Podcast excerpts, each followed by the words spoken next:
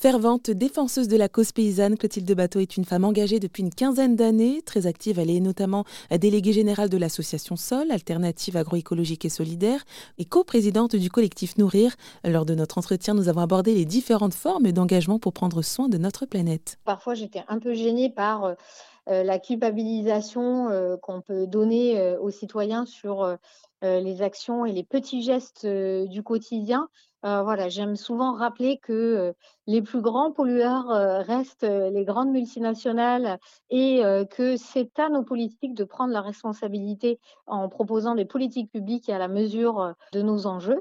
Avant tout, on peut déjà commencer par une action politique, c'est voilà être en contact avec son maire et lui rappeler que dans son village, il y a des choses ou dans sa ville, il y a des choses à challenger, à respecter. Donc voilà, ça peut être aussi une, une, action.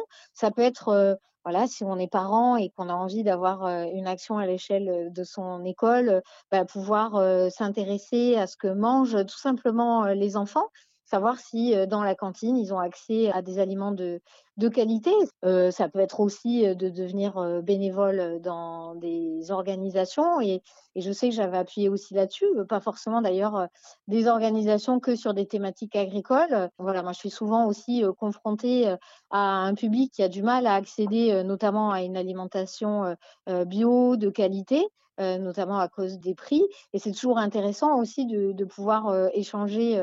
Euh, ça peut être utiliser des modes de transport plus doux quand on peut, hein, le train, le vélo, le covoiturage. Ça peut être d'acheter des vêtements dans des recycleries. Enfin voilà, il y a un panel selon moi de choses en tant que consommateur qu'on peut faire au-delà aussi de l'alimentation qui sont juste très très large. Et je trouve que c'est la démultiplication de tous ces petits gestes sans euh, culpabilité euh, qui, encore une fois, peut générer un changement euh, plus positif.